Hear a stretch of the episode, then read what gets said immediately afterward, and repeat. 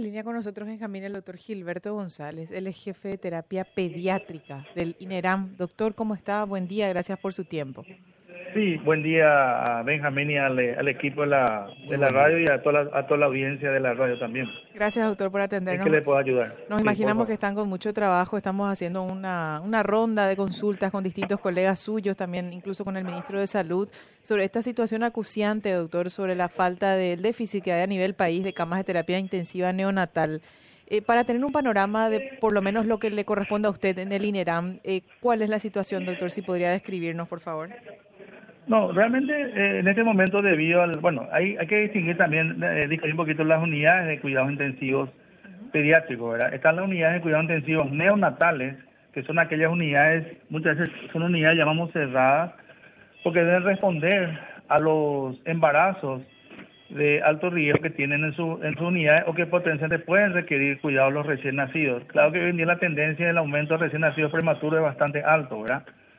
Y están las unidades de cuidados intensivos pediátricos, ¿verdad? Que generalmente también reciben neonatos debido también al impacto también en este momento de la, del, del, del, frío, ¿verdad?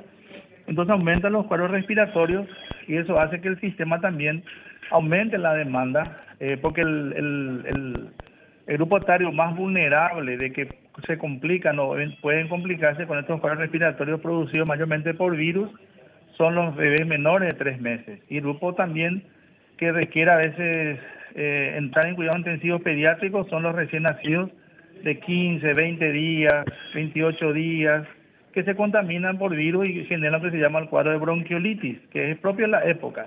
Estos recién nacidos no pueden volver a reingresar al sistema de terapia intensiva neonatales porque hay recién nacidos sanos y muchas veces no hay tampoco aislamiento y estos recién nacidos enfermitos pueden contaminar la sala y la situación empeora.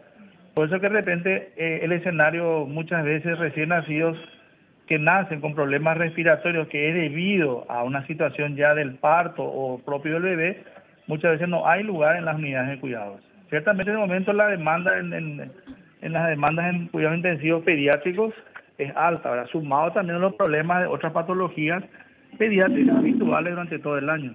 Por eso que de repente el sistema se resiente. ¿eh? Entiendo. Doctor, y en el caso del, del INERAM, ¿cuál es el porcentaje de ocupación de camas pediátricas? Claro, en este momento tenemos 100% de ocupación de camas pediátricas. Este, hay mucha rotación de camas. Entonces, un bebé eh, que es rescatado, rápidamente tratamos de, eh, comunicamos al sistema ACM de que vamos a tener una cama libre esa cama se trata de liberar lo más rápido posible y en ese, en ese interín nosotros le decimos camas calientes. Prácticamente sale un bebé y entra otro bebé. Claro que el grupo más vulnerable, el grupo más sensible son los, son los menores de tres meses que por diversos motivos, por su anatomía respiratoria, por su, no es que sean pacientes inmunodeficientes, sino que también tienen todavía un sistema inmunológico un poco inmaduro y, y la agresividad de estos virus hacen que estos niños estos bebés requieran muchas veces eh, cuidados intensivos hasta que pase el cuadro agudo. Y también tenemos también en niños grandes, tenemos circulación de bacterias que producen neumonías, neumonías bacterianas con sus complicaciones también. Doctor, ya que mencionó nomás el caso de los eh, prematuros, ¿ustedes registran a nivel eh, en general, digo, más casos de, de nacimientos prematuros que tiempo atrás? Sí, lo que pasa es que hay que tener en cuenta el escenario también en ese momento. Hay un 15 a 20% de embarazo en adolescentes a nivel país. Eso generalmente va en aumento, eso a nivel Latinoamérica. Y también en un hospital.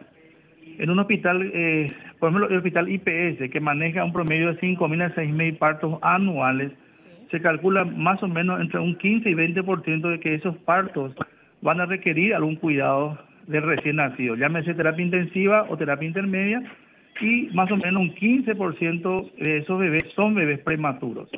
Prematuros se habla cuando son recién nacidos menores de 37 semanas y el aumento lógicamente de embarazos de alto riesgo como son de 30 semanas, 29 semanas, 27 semanas.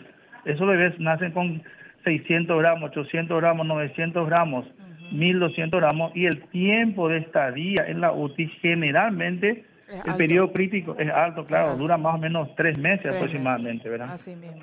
Y lo mismo pasa en las unidades pediátricas. En las pediátricas recibimos pacientes muy pequeñitos con cuadros respiratorios, que en este momento son las bronquiolitis, se convierten en neumonías virales y como son muy pequeños, el tiempo también de estancia hospitalaria más o menos en promedio son de entre 5 a 10 días, porque a veces cuesta rescatarle.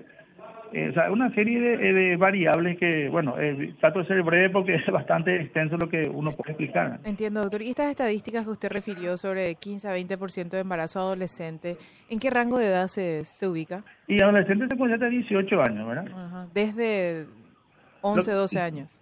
Eh, sí, hoy en día cada vez eh, indudablemente que también, bueno, todo lo que sabemos, el escenario de la tecnología, de, hay un eje hipotálamo hipoficiario, entonces las niñas muchas veces, inclusive habrá, eh, las niñas menstruan cada vez más jóvenes, ¿verdad? Por una cuestión, eh, bueno, cultural ahora, tecnológica, se, se habla más de estos, de estos escenarios, educación sexual, entonces más rápidamente tienen relaciones sexuales precoces y eso hace también que la, las niñas, bueno, por una cuestión de falta de conocimiento, qué sé yo, son jóvenes, entonces se embarazan.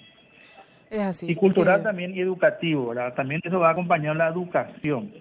Salud y educación van de la mano. También una, una, la educación, hay mucha deserción escolar también, entonces eso mayormente eh, la escolaridad de una mujer, de una niña, que llega no llega ni al noveno grado.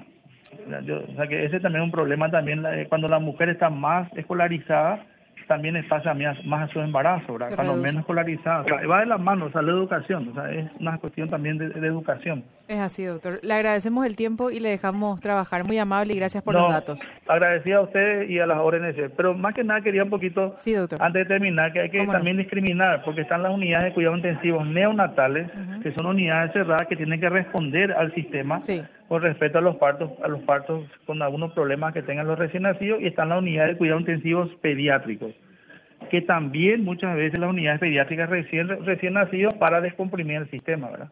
Pero en este momento con la cantidad de cuadros respiratorios que hay, entonces también el sistema también se desatura. Correcto. Gracias, doctor. Echa la Bueno. precisión también. Muy amable. A las órdenes. Hasta luego, señor. El doctor. Gilberto. González, jefe de terapia pediátrica del INERAM. Lo que se escuchaba de fondo parecía Mm. Su unidad de trabajo, ¿verdad? Me da Sí, todo cosita.